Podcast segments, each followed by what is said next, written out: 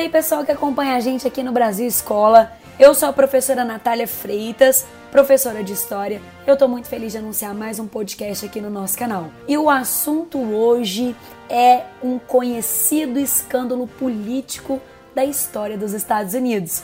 Hoje nós vamos falar sobre o caso Watergate, também conhecido como escândalo de Watergate.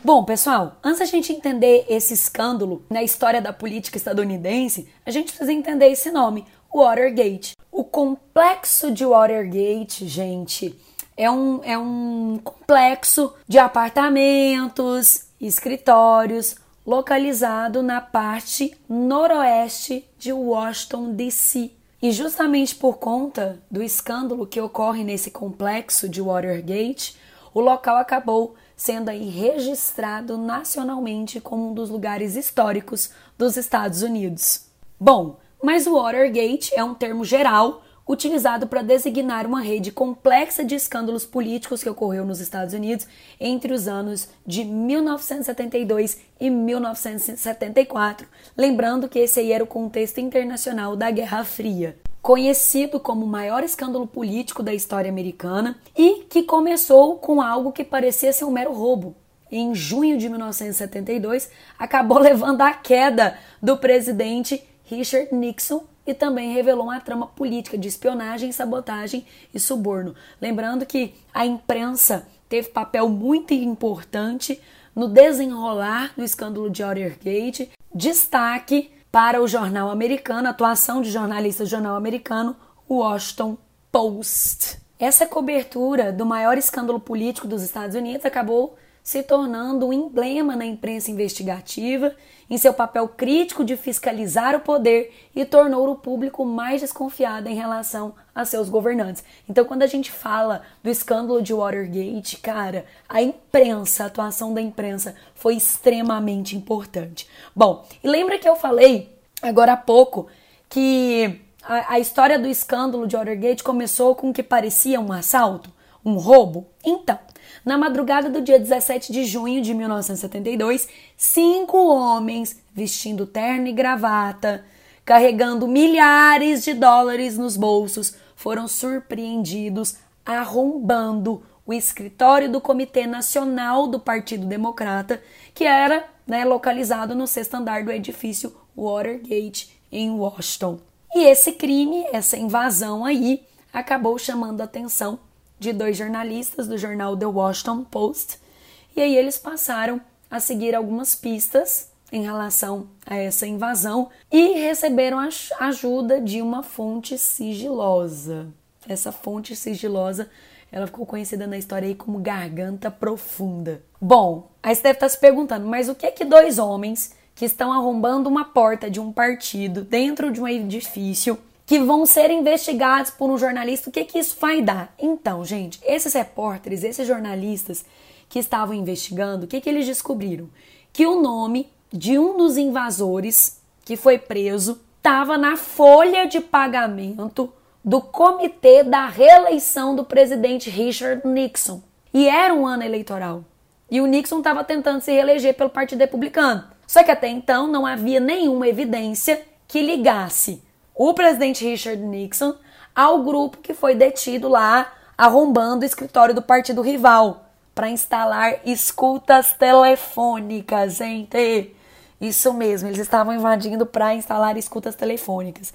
Ou seja, espionar, espionar, né, o candidato ali concorrente. Bom, mas aí quando é que tudo foi se encaixando? Quando um cheque de 25 mil dólares depositados na conta, na conta bancária de um outro integrante do grupo, que foi encontrado lá em Miami, permitiu relacionar o crime aos fundos de campanha do presidente. Ou seja, conseguiram ligar o nome do Nixon ao nome dos invasores de Watergate. E aí, gente, as matérias da época começaram a revelar que o Nixon fez um caixa 2 de campanha, ou seja, fundos com dinheiro não declarado para financiar operações de espionagem dos democratas. Gente, eu fico pensando isso lá no contexto da Guerra Fria. O objetivo era encontrar algo desfavorável em relação aos seus adversários para ser usado como arma de campanha, de forma a garantir a vitória de Richard Nixon nas urnas das eleições americanas.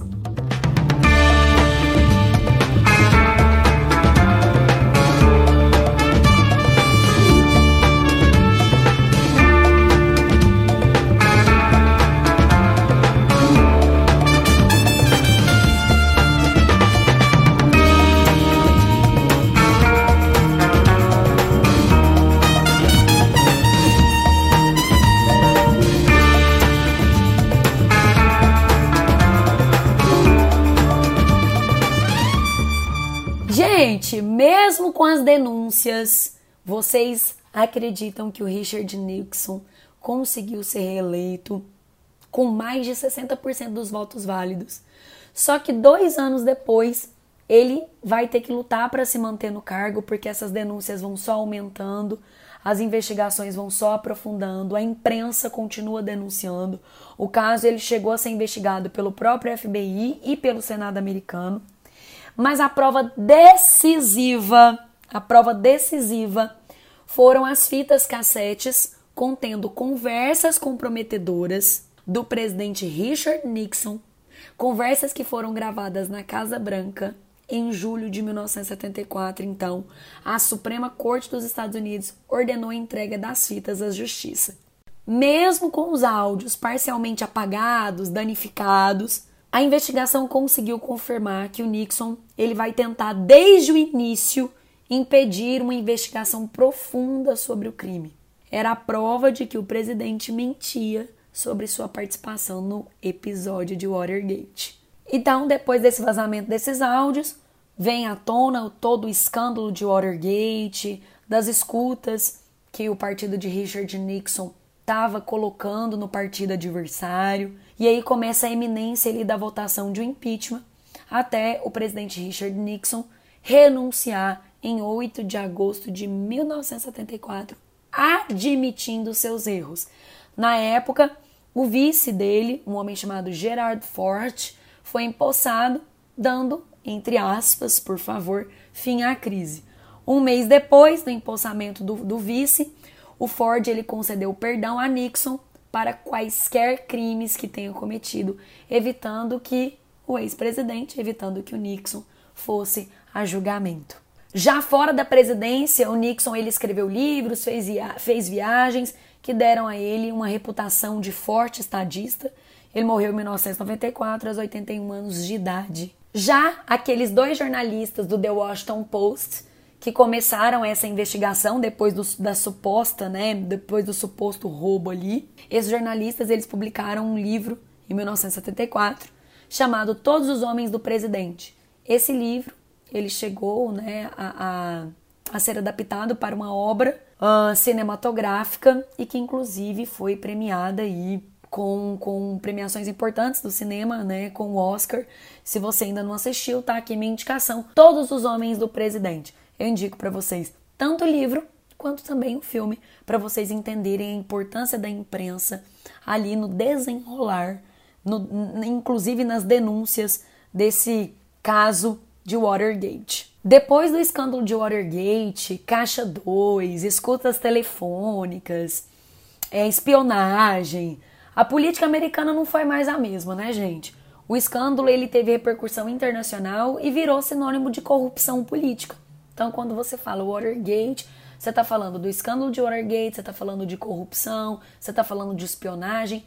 No Brasil, por exemplo, uh, durante ali a, a, as denúncias em relação ao ex-presidente Collor, muita gente começou a falar Collor-Gate, fazendo referência ao conjunto de denúncias e de irregularidades que levou então presidente Fernando Collor de Mello a ser o primeiro presidente brasileiro a sofrer um processo de impeachment em 1992. Sem contar que o caso é considerado um marco nas atuais sociedades democráticas pois vai definir uma nova relação entre imprensa e poder e até mesmo do povo com seus governantes, que passou né, a ser uma postura de mais cobrança, de mais desconfiança. Ah, gente, é, eu falei aqui para vocês durante o podcast do informante, né? Que era o chamado garganta profunda. Durante décadas se especulou quem que seria esse tal garganta profunda, quem que estava dando essas informações para esses dois jornalistas. Bom, mas há uma, uma identidade que foi revelada. Algumas pessoas discordam dessa, dessa identidade, mas tudo indica que esse garganta profunda seria um integrante do FBI. Ah, já estava esquecendo de outra coisa. O informante garganta profunda, ele teria exigido na época que ele não queria mais conversar por telefone, temendo que o aparelho tivesse grampeado. E aí as informações dele eram repassadas para os jornalistas sempre tarde da noite em uma garagem em Washington DC.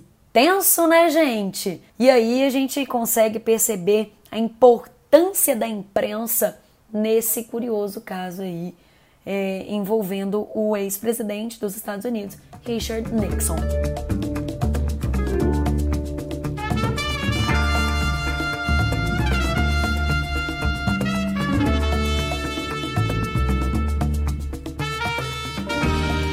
Espero que vocês tenham gostado desse podcast. Não esqueça aí de compartilhar o nosso conteúdo, de seguir as nossas redes. E eu encontro vocês no nosso próximo episódio. Tchau, tchau!